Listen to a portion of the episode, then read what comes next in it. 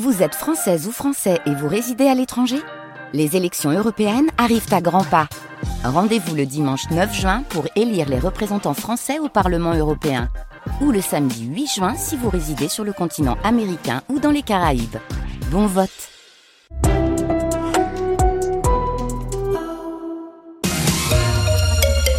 Des mots d'enfants au milieu d'une guerre qui s'enlise. Les mots d'Alissa, une petite fille ukrainienne de 10 ans. Alors qu'hier on commémorait les deux ans de l'invasion russe dans son pays. En attendant que le pays, que la paix revienne là-bas, euh, sa famille tente de se construire une nouvelle vie ici, à Saint-Herblain, sur Loire, près de Nantes, Colline Mollard. Alissa, 10 ans, nous présente ses deux petits frères. Marc, 3 ans. 3 ans. Élève, 8 ans.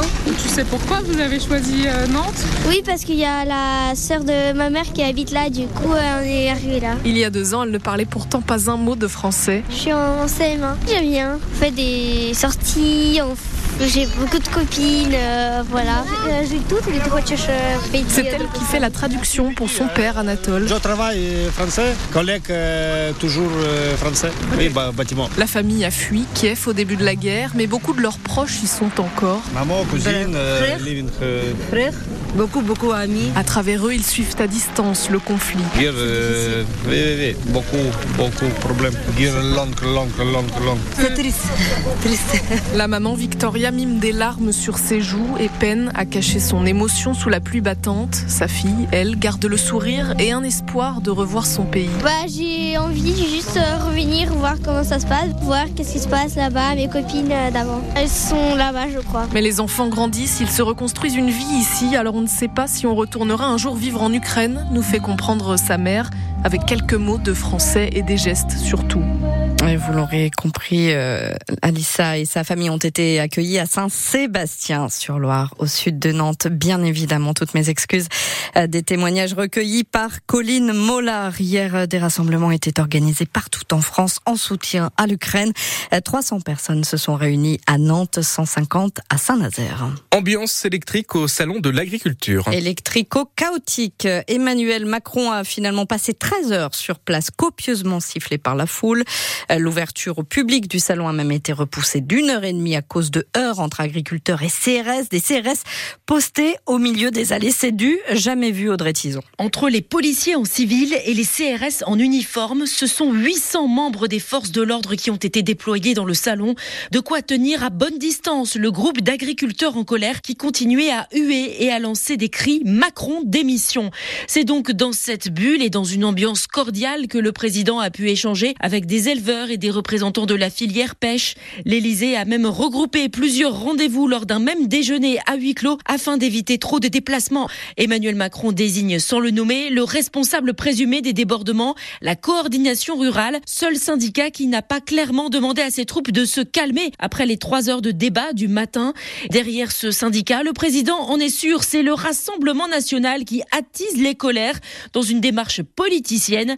Jordan Bardella appréciera. C'est lui qui va arpenter les allées du salon dans les deux jours à venir. Une colère palpable jusqu'ici en Vendée où une dizaine d'agriculteurs ont bloqué toute la journée hier le péage de Saint-Hermine sur la 83. Ni les jeunes agriculteurs ni la FNSEA ne se disent à l'origine de ce mouvement. Une voiture encastrée dans le mur d'une maison. Image spectaculaire hier à Quilly entre Blain et Pont-Château. La voiture a fait plusieurs tonneaux avant de finir dans le mur. Les trois occupants de 29, 39 et 17 ans sont légèrement euh, blessés. Ils ont été conduits euh, pour euh, des bilans à l'hôpital de Saint-Nazaire. L'habitante de la maison, elle a 80 ans. Elle n'est pas blessée mais devra être relogée le temps qu'on vérifie la structure de sa maison. Le jeu était minimaliste mais la victoire ô combien importante? Victoire du FC Nantes 1 à 0 à Lorient hier qui hisse les Nantais à la 11e place provisoire au classement et surtout grâce à cette victoire les jaunes ne sont plus barragistes, on souffle un peu. Alors oui, tout n'est pas parfait mais il y a quand même de quoi être positif pour l'entraîneur Jocelyn Gourvenec. Ça reste encore très serré, ce n'est qu'une étape. On avait montré de très bonnes choses ces dernières semaines, euh, sans être forcément toujours payé, comme contre Paris le week-end dernier. Mais on, voulait faire un gros match parce qu'on savait que ce serait difficile, compte tenu de la très bonne euh, dynamique du moment à Lorient. Il fallait surtout très très bien défendre sur leurs quatre milieux. C'était un, gros enjeu du match.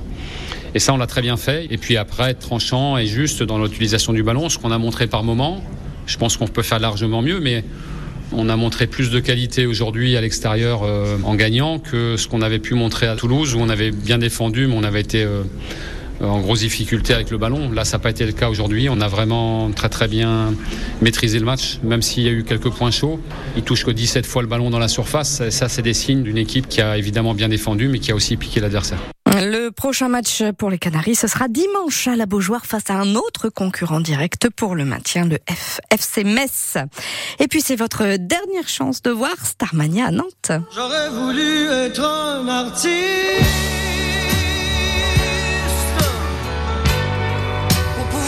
Ah, c'est fou, ça a pas pris une ride. Euh, Starmania, opéra rock culte des années 80, signé Michel Berger, Luc Plamondon.